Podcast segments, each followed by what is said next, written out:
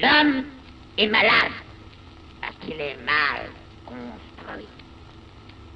Il faut se décider à le mettre à nu pour lui gâter cet animal qui ne démange mortellement. Dieu, et avec Dieu, ses organes, oui, ses organes, tous ses organes, car, et moi si vous le voulez,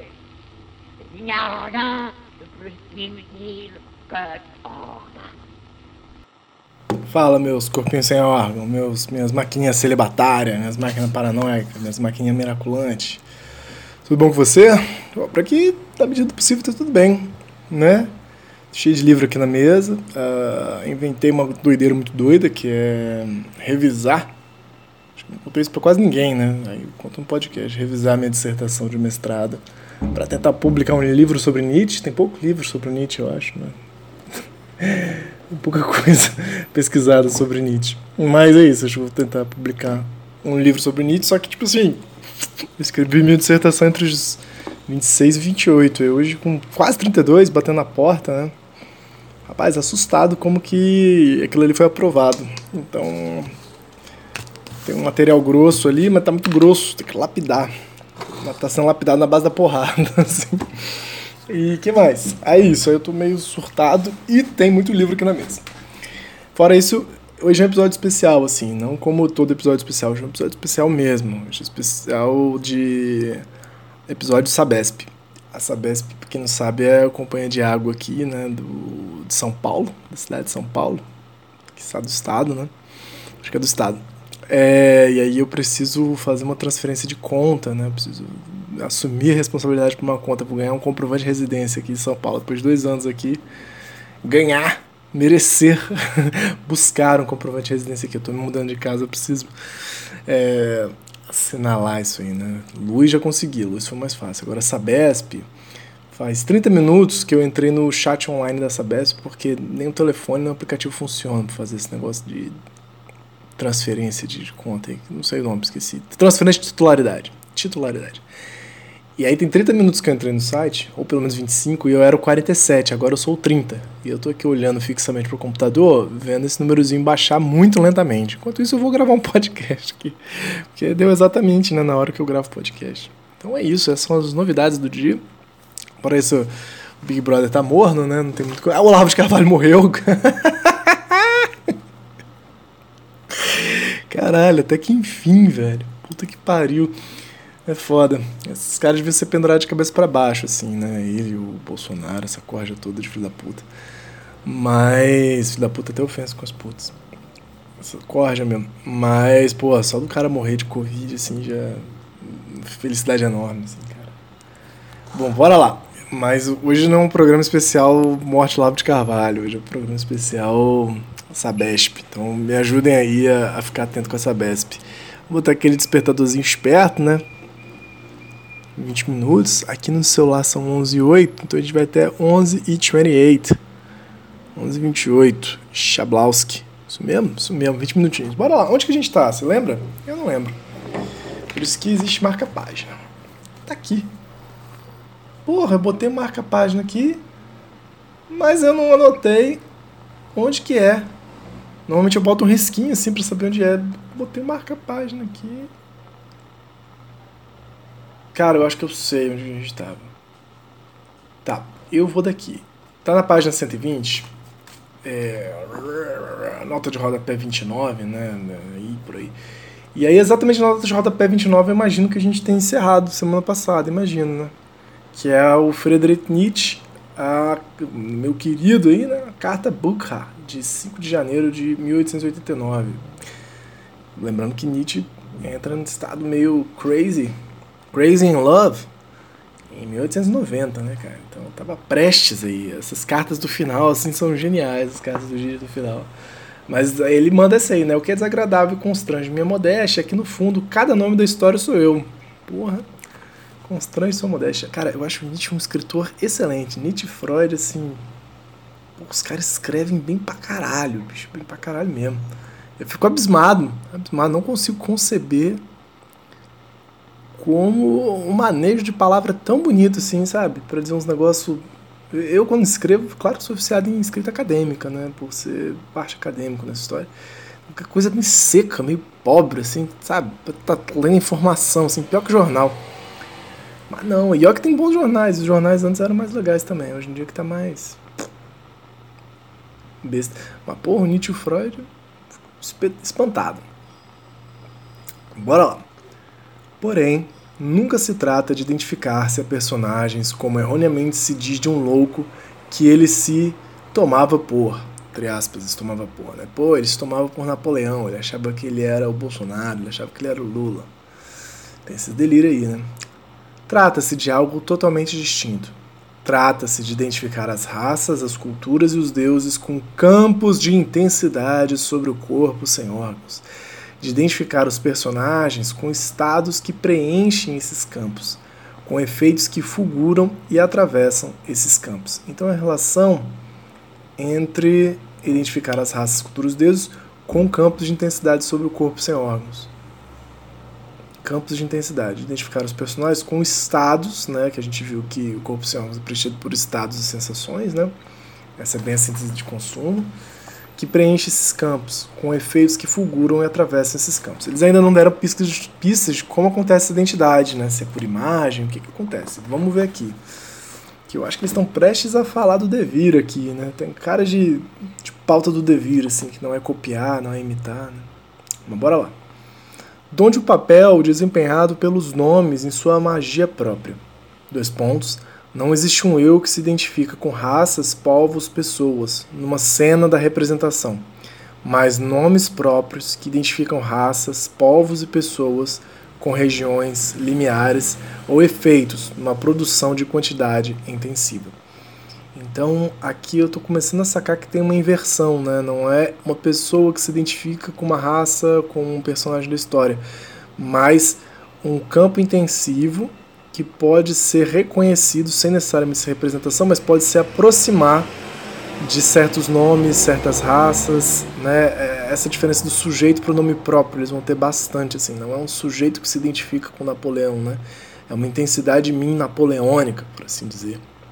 Agora, qual é a diferença, né? Porque que eu me identificar com Napoleão e passar por mim uma intensidade napoleônica, qual é essa diferença? Para mim não ficou ainda tão claro, mas vamos ver se, se isso rola. Mas para quem quiser mais saber sobre essa história do, dos nomes próprios, né, de assumir o nome próprio, é, é, muito legal que é esse estatuto, esse estado que a multiplicidade ganha, né? Porra, cantoria boa. É, tá lá no Um Sol, Vários Lobos, né? O segundo platô do Mil Platôs. Belíssimo platô, gosto bastante. Bora lá. A teoria dos nomes próprios não deve ser concebida em termos de representação, porque remete à classe dos efeitos. Pronto, aqui, ó. Não é um jogo de representação, é um jogo de efeitos, efeitos entre aspas. Discussão Nietzscheana, discussão Nietzscheana pra caralho. Dois pontos. Estes não são uma simples dependência das causas, mas o preenchimento de um domínio, a efetuação de um sistema de signos. Então tá. Não é representação, é a classe, está na classe dos efeitos, essa identificação das intensidades com certos nomes da história, com certas culturas, com certas raças. Estes não são uma simples dependência de causa, né? Uh, uma intensidade causada por uma representação, por assim estou entendendo, mas o preenchimento de um domínio. Então tem uma ocupação, tem um preenchimento de um domínio. A efetuação de um sistema de signos. Então tem uma dimensão de produção é o nome de uma produção, né, de como se preenche um domínio intensivo, de como se efetua um sistema de signos a partir de certo encontro com uma raça, com uma cultura, com um nome, né? Por assim estou entendendo. Então não é repetir, copiar, mas uma dimensão muito mais próxima de uma atualização, já diria o Sr. Bergson. Seguindo aqui, vamos ver se faz sentido. Vê-se vê -se bem isso em física em que os nomes próprios designam tais efeitos destes em campos potenciais. Efeito Joule, efeito Seebeck, efeito Kelvin. E aí tem um tradutor, porque isso foi uma puta de uma piada né, que os caras meteram aqui. Uh, no tradutor, o efeito Joule, do nome do físico inglês James Prescott Joule, que viveu de 1818 a 1889. Efeito Seebeck, de nome do médico estoniano, estudioso da, de física. Thomas Johann Seebeck, que viveu de 1770 a 1831. E efeito Kelvin, do título Barão de Kelvin, recebido pelo físico britânico William Thompson, que viveu de. Porra. Barão de Kelvin, ah tá, recebido pelo físico britânico William Thompson. Pô, o nome do cara é William Thompson, o efeito dele é o Kelvin, né? Nada a ver. Mas é o Barão de Kelvin. Que viveu de 1824 a 1907. E what's the joke aqui, né? Qualquer piada. Tipo assim, é, isso já está na física, né? O, o, os nomes nomearem certos efeitos, né? E não certas causas. Qual o efeito do aumento da temperatura, do gradiente da temperatura? É o Kelvin, né? Da mesma forma que tem o Celsius também. Uh, o Joule é de transformação energética, se não me engano. Né? Físicos online aí, por favor, me, me informem, né? Não sei quantos joules que você pode transformar até em calorias, se não me engano, né? E o Seebeck eu confesso que não conheço mesmo não, né? Tanta confusão. Mas são todos efeitos do campo físico que ganham nomes, nomes próprios, né? Mas continuam como efeitos, não são representações. São quase que atualizações científicas mesmo feitas por essas certas pessoas, né? Essas certas figuras históricas. E na história é como na física. Há um efeito Joana d'Arc, um efeito Heliogábalo. Todos os nomes história e não o nome do pai. Bonito. Na história, é como na física, há um efeito Joana d'Arc, um efeito Heliogábalo, todos os nomes história e não o nome do pai. Todos esses nomes é, designam certos efeitos, né? certas vibrações, certas intensidades que, com qual um corpo pode se identificar.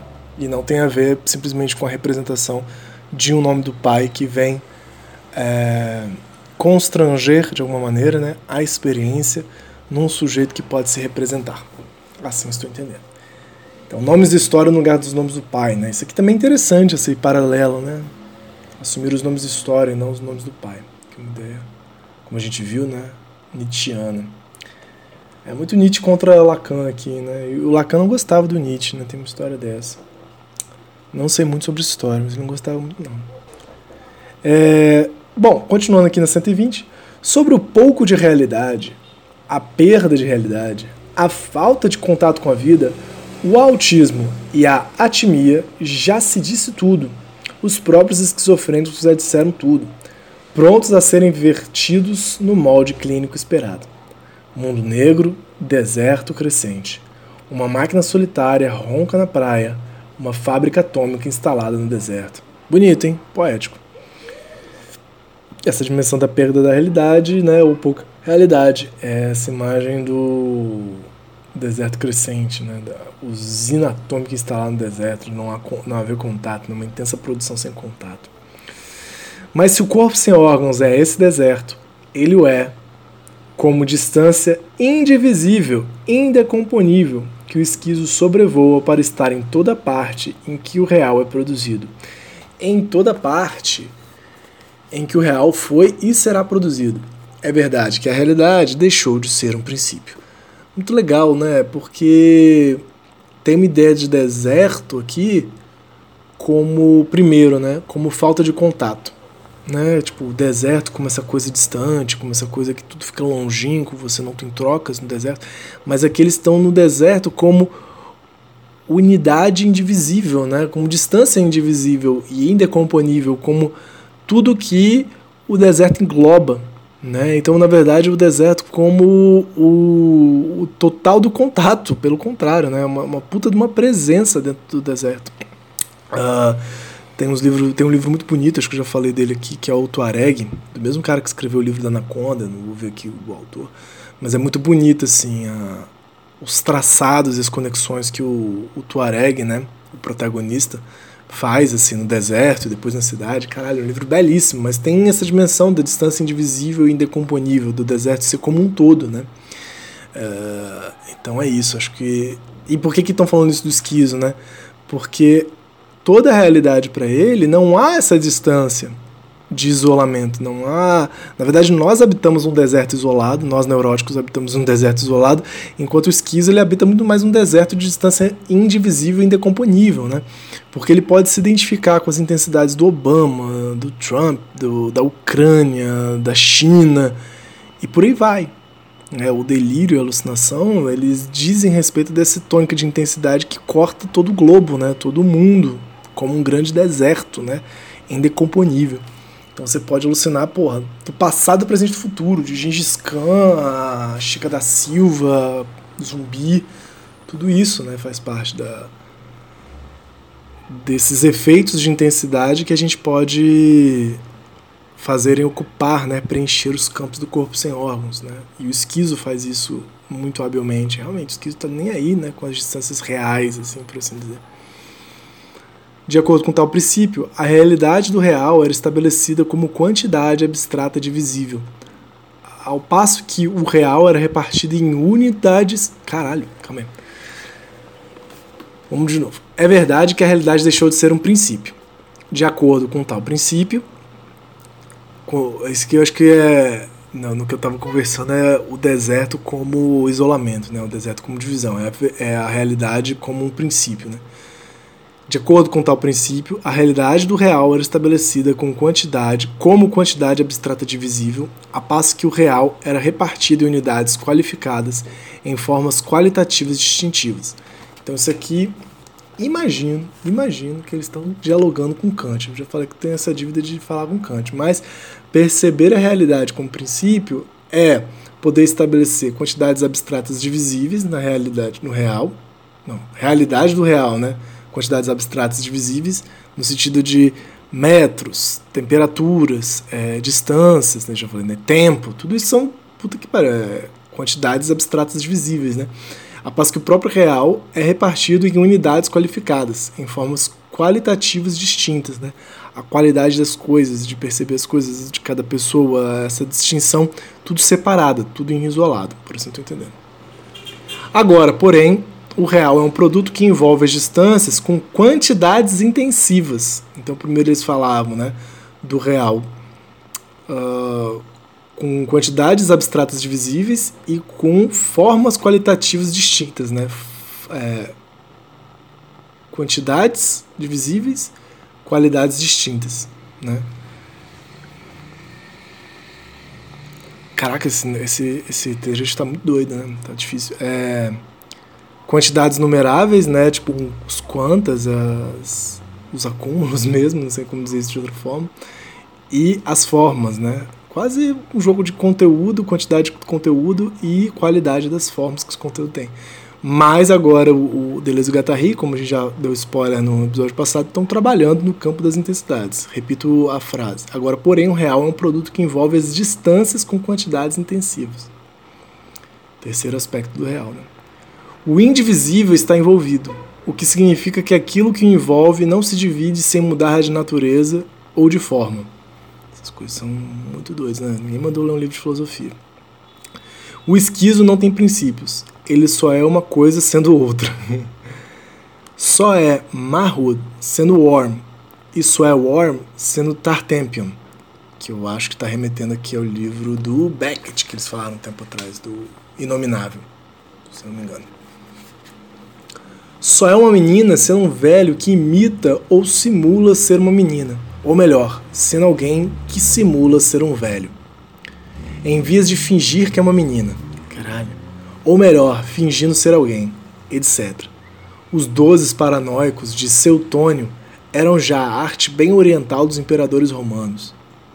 Num livro maravilhoso de Jacques Bessé, ou Jacques Bess, encontramos mais uma vez o duplo passeio do esquizo, a viagem exterior geográfica que segue por distâncias indecomponíveis e a viagem histórica interior que segue por intensidades envolventes.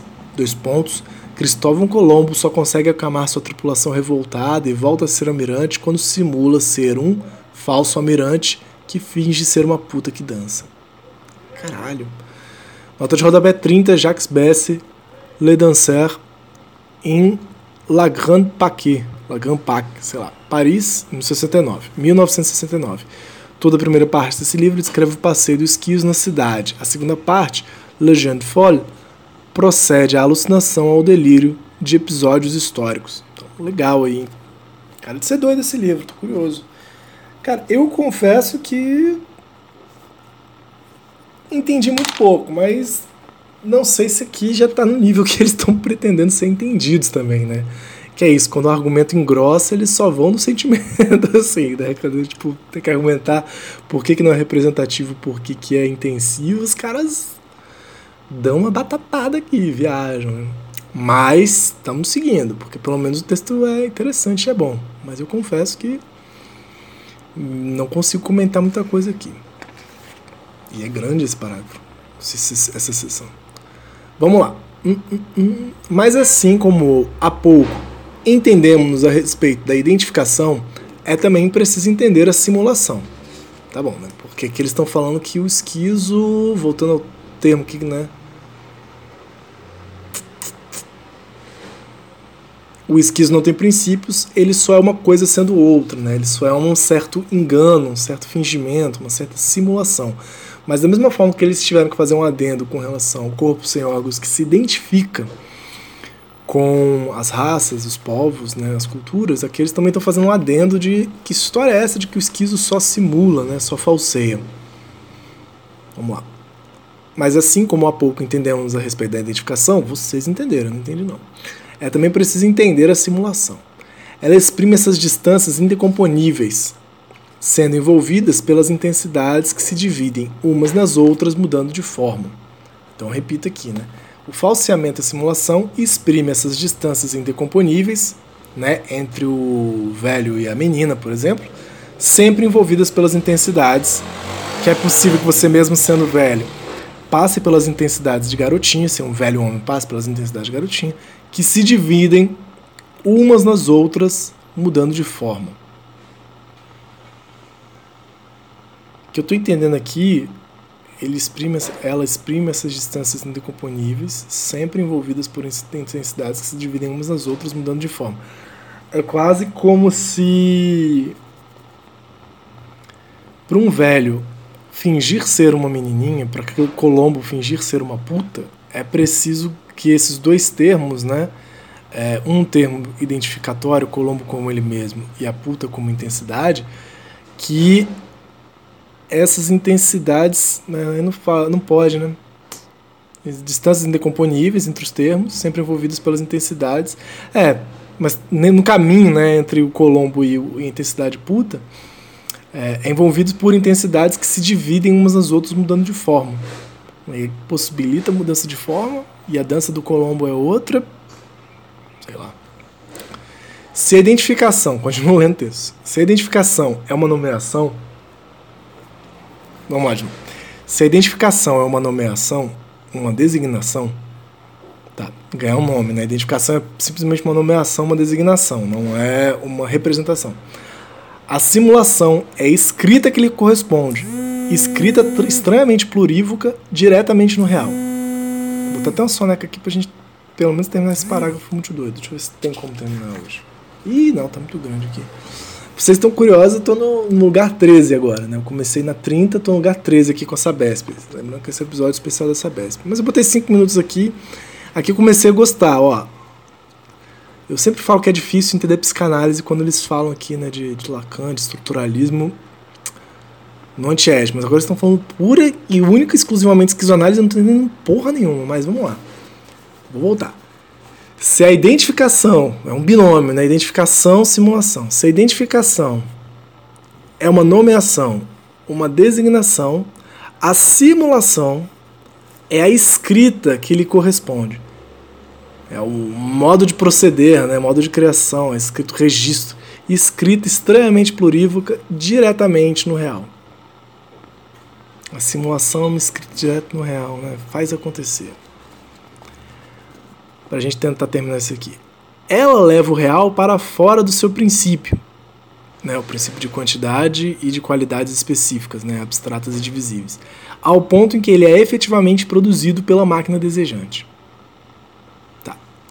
Ponto em que a cópia deixa de ser uma cópia para devir o real e seu artifício. Nossa Senhora. Ponto em que a cópia deixa de ser uma cópia para devir o real e seu artifício. Eu sempre falei isso, né? Se você for lacaniano, vem cá, me ajuda aqui. Mas agora, se você for delesiano, se leu o Diferença e Repetição, vem aqui, por favor, me ajuda aqui. O que está acontecendo? Vou fechar com esse, com esse período aqui para ver se alguma coisa se ilumina, porque vai ser foda. Retomar isso aqui semana que vem, eu vou estar tá mais perdido que hoje. Apreender um real intensivo, tal como é produzido na coextensão da natureza da história, essa é a proposta deles, né? Um real intensivo, produzido na coextensão da natureza da história, né? Sem divisão. Resumiu até agora. Vasculhar o Império Romano, as cidades mexicanas, os deuses gregos, os continentes descobertos, para deles extrair esse sempre mais de realidade bonito.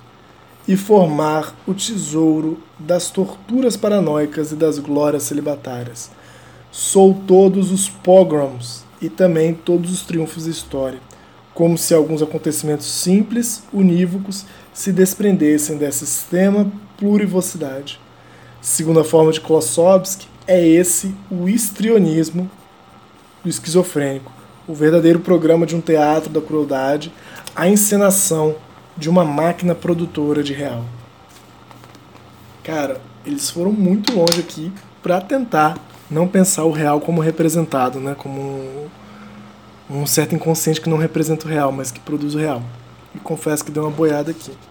Mas essa parte do estrionismo do, do esquizofrênico Klossowski está lá no Ciclo Vicioso também. É um livro também que é impossível de entender, então tá bom demais. Mas, só pra gente terminar aqui esse período, né? Longe Cadê? Longe de ter perdido não se sabe qual contato com a vida, o esquizofrênico está mais próximo do palpitante coração da realidade. Tá fazendo sentido, né? Tá chegando. A tal ponto que se confunde com a produção do real. Reich diz, entre aspas, o que caracteriza a esquizofrenia é a experiência desse elemento vital quanto ao sentimento da vida.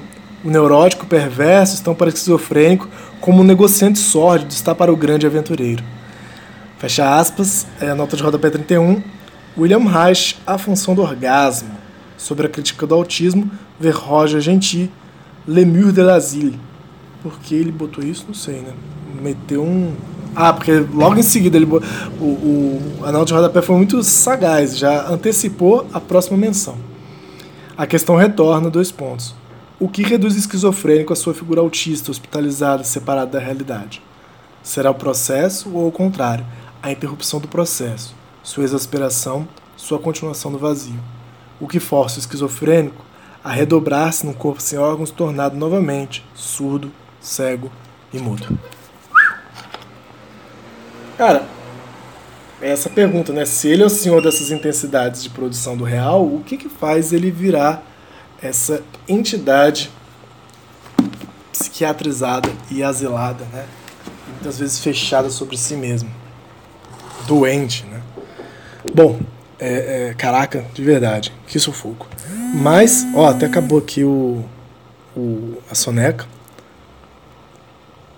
Quase que eu desliguei de novo o gravador, mas não é isso que eu vou fazer agora. vou despedir de vocês.